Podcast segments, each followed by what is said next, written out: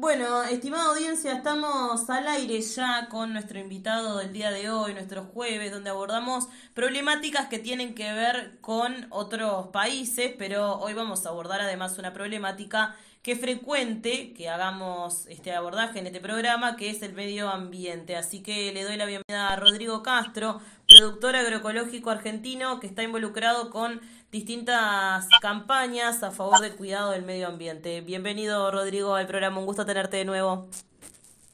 Hola, Verónica, buenas noches. Gracias por el llamado y un gusto también estar de vuelta. No, el gusto es nuestro. Contame un poco, ¿cómo viene la situación con el trigo transgénico estaban haciendo una campaña contra, bueno, que se iba a empezar a instrumentar el trigo transgénico en la elaboración de los alfajores Habana. Fue una campaña bastante, bastante fuerte, tuvo un impacto bastante grande también. ¿Cómo siguió ese asunto? ¿Cómo van esas negociaciones?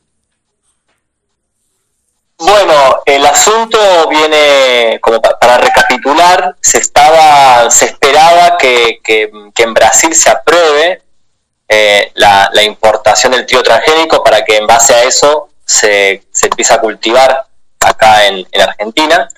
Eh, hubo reuniones, pero todavía no se aprobó, así que hasta el momento eh, la pelota está del lado de Brasil.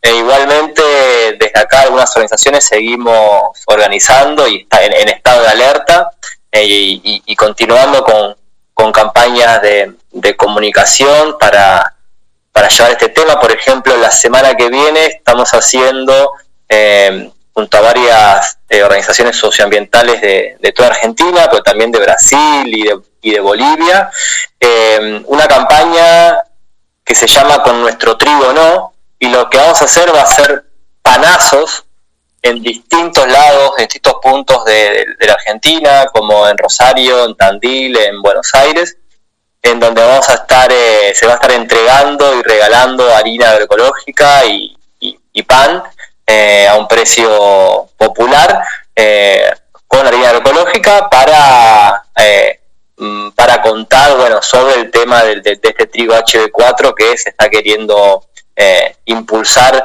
en, los campos de Argentina y que va a terminar obviamente en, no solo en las mesas de los argentinos, sino también en la mesa de los brasileños, de los bolivianos, eh, no sé cómo es en, en, Uruguay, pero también en Chile, que, que son importadores de trigo argentino.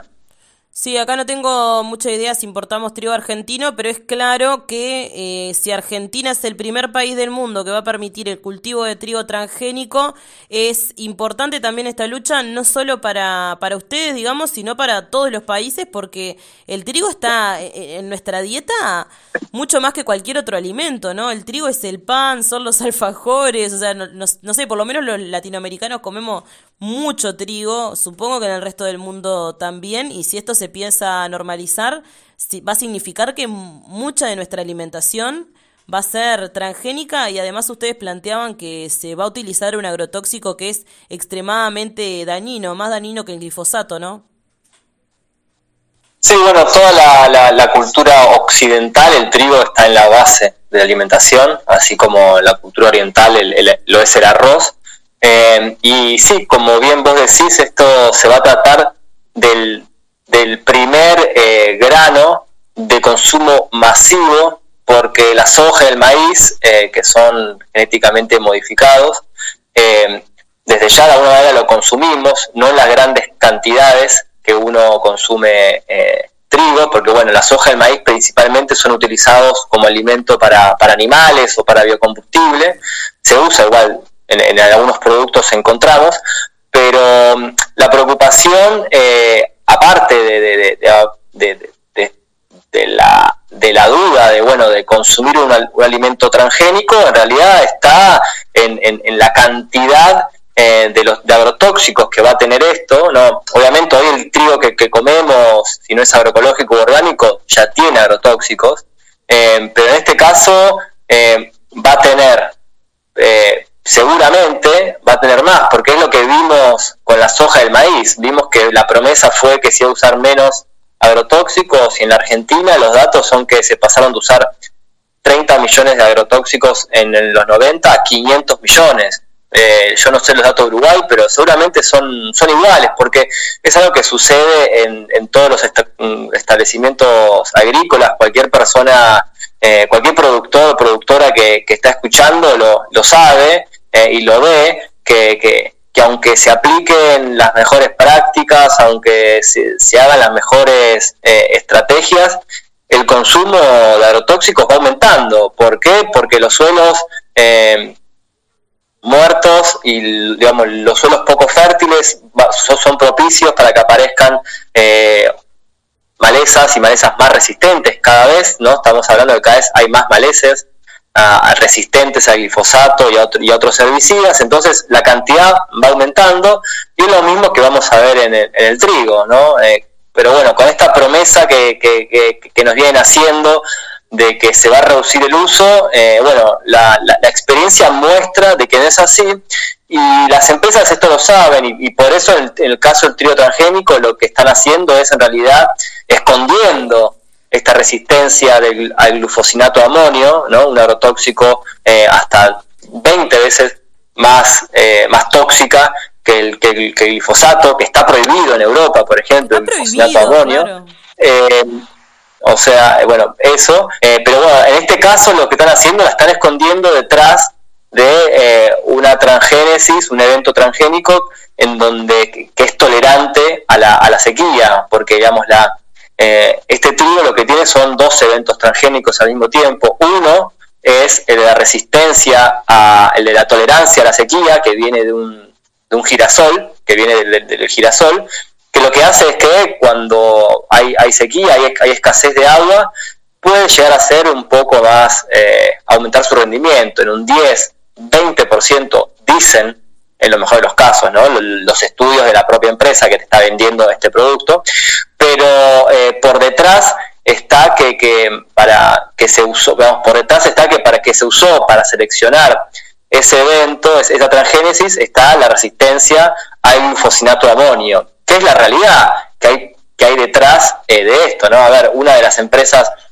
que, es dueña de, eh, de, Bioceres, que es la empresa que tiene la patente, que esta es una patente en realidad que viene de, investigadores eh, del Estado argentino, ¿no? El Estado argentino se la dio por dos, por una, unas chirolas a Bioceres, pero bueno, Monsanto, Bayer es uno de los dueños de esta, de, esta empresa. Entonces, eh, al fin y al cabo, esto el objetivo final de esto es aumentar el consumo de agrotóxicos, que lo que está haciendo es debilitar eh, y enfermar no solo los campos y, el aire y los suelos y los animales y las plantas, sino también eh, enfermar nuestros, nuestros cuerpos. Y es lo que estamos viendo en esta crisis sanitaria eh, del COVID, donde tenemos cuerpos eh, que no pueden enfrentar un virus. Eh, con esto no quiero decir que, esto es una gripecita, pero no estamos pudiendo, nuestros cuerpos no están lo suficientemente saludables para enfrentar un, virus como, como es el del COVID-19 y entonces tenemos que requerir a las vacunas. Pero bueno, si seguimos con esta lógica de más veneno, más veneno, em, con alimentos que no son saludables, eh, que, no nos dan vitalidad, bueno, van a seguir apareciendo y vamos a estar más y más vacunas y va a ser una, una carrera hasta no sé dónde. Una pregunta, entonces, hablando un poco también del tema de los animales, están haciendo una campaña recientemente contra la instalación de 25 megagranjas de cerdos. ¿Cómo es toda esa toda esa cómo, cómo es este proyecto que se está tratando de instalar en Argentina ya existen eh, otras megagranjas allí cómo cómo están este, manejando esta situación bueno se, trata de un un acuerdo entre Argentina y China para la instalación de eh, megagranjas porcinas.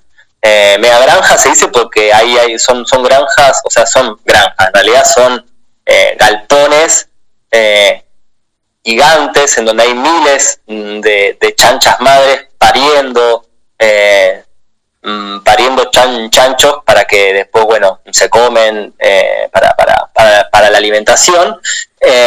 y esto surge principalmente de, de, una necesidad de China que porque fue eh, atacada por el virus de la peste porcina africana, vio reducida en un gran porcentaje la cantidad de, cerdos, eh, del stock de cerdos ahí en China, entonces hasta que no se aclare ese panorama, tienen que salir a buscar otra fuente donde se produzca, eh, donde, donde se críen cerdos para seguir abasteciendo a su población que cada vez quiere más, más carne de cerdo, ¿no? Eh, que, quiere en realidad, digamos, como que, que se sigue fogoneando esa demanda. Eh, y bueno, la Argentina es un lugar propicio para eso porque está lejos de, los focos de gripe porcina, porque tiene la soja, el maíz, porque tiene eh, eh, el agua, el territorio, pero principalmente lo que tiene es una deuda gigante, entonces está muy atento a, cualquier oportunidad de, de, que entren dólares y bueno, el acuerdo este es para unas 25 megagranjas. Eh, y, y, bueno, está el Estado, a ver, eh, la información que hay es muy oscura, la Cancillería, que es quien estaría detrás de esto, de estos acuerdos, eh, no está compartiendo mucha información, esta información que sale así mm, por afuera, porque a alguien se le escapa algún documento, eh, Ahora se está hablando que los acuerdos son más entre provincias, pero bueno, lo que lo que estamos movilizándonos es decir, bueno, no, esto es parte más, es parte de, este sistema alimentario que te que te que estuve describiendo antes, ¿no? A base de organismos genéticamente modificados, resistentes, agrotóxicos, para que sean alimento de, eh, de animales. Y bueno, lo que estamos diciendo es que no, no queremos en Argentina ser la fábrica de otra pandemia, no queremos que vengan acá con esos miles eh, de cerdos donde eh, va a aumentar la cantidad de agrotóxicos, porque va a aumentar la cantidad de, soja y maíz que va a ser plantada, y también todo el problema de los antibióticos, ¿no? Entendemos que es una barbaridad la cantidad de antibióticos que se usan, ¿por qué? Porque los animales están hacinados, débiles, eh, comiendo alimentos que no son nutritivos, ¿no? La soja y ese maíz no nutre. Porque se alimenta, disculpa Rodrigo, se alimenta en la modalidad de feedlot, ¿no? Sí, el feedlot es, para las vacas, eh, en, el caso de cerdos y pollos y gallinas ponedoras están en unos galpones encerrados en un, en un casi que no se mueven, ¿no? o sea, las gallinas y los pollos están en jaulas los pollos no, eh, pero están en jaulas y entonces no se mueven, no hacen ejercicio, no ven la luz del sol, eh, están con sus excrementos, bueno, es el lugar propicio para que aparezcan enfermedades eh, zoonóticas que después saltan al, al, humano, como fue la gripe porcina, como fue la gripe aviar de los últimos años, y bueno, no queremos eso para acá. así que mm, esa es la, la, la demanda que diciendo y, al fin y cabo lo que estamos diciendo es no a ese modelo y a ese sistema alimentario. Queremos un sistema alimentario que, eh, que cuide la salud, que cuide eh, eh, la vida en, la tierra, que produzca alimentos para, para, todos y para todas y que sean saludables. Y esto es posible y, y hay que ser claro que esto implica primero y, y antes que todo una reducción en el consumo de carne, de proteína animal. O sea, el nivel elevado que tiene la humanidad hoy en día de carne, de pollo, de vaca, de cerdos, de huevos, de leche, solo es posible con este modelo industrial a base de veneno. Obviamente en Argentina, en Uruguay, en Brasil, Paraguay, zona de pastizal, eh, el, consumo puede ser más elevado, pero en todo el mundo y acá también lo tenemos que reducir, porque no, no es posible eh, abastecer en esa cantidad. Ustedes cuando hablan con la gente de este tema, ¿no se encuentran con dos, dos, dos respuestas, me imagino yo, ¿no? Una que tiene que ver con una defensa de la cantidad de carne que consumimos, porque sabemos que acá en Argentina y Uruguay es así, y otra con eh, el, entre comillas, desarrollo, ¿no? Como, bueno, lo que a nosotros nos interesa es trabajo. Si esto trae trabajo, va para ahí, si esto eh, va a generar más riqueza, va a ayudar al país a salir de la crisis, vamos con eso, sin tener en cuenta quizás todo este impacto ambiental que ustedes están denunciando, ¿no? Sí, sí, eh, esa es una, una respuesta eh, lógica, em, pero, pero un, un, un tema a, a conversar es, bueno, ¿estamos realmente, eh, digamos, el otro modelo realmente nos está eh, sacando de la pobreza? En Argentina ya se va 30 años de ese modelo y, la pobreza sigue aumentando. Entonces, la pobreza no terminó siendo una consecuencia de ese modelo. Y la otra, con respecto al consumo de, alimentos, em, y bueno, es, es, es, un desafío, es un desafío que vamos a tener que, enfrentar.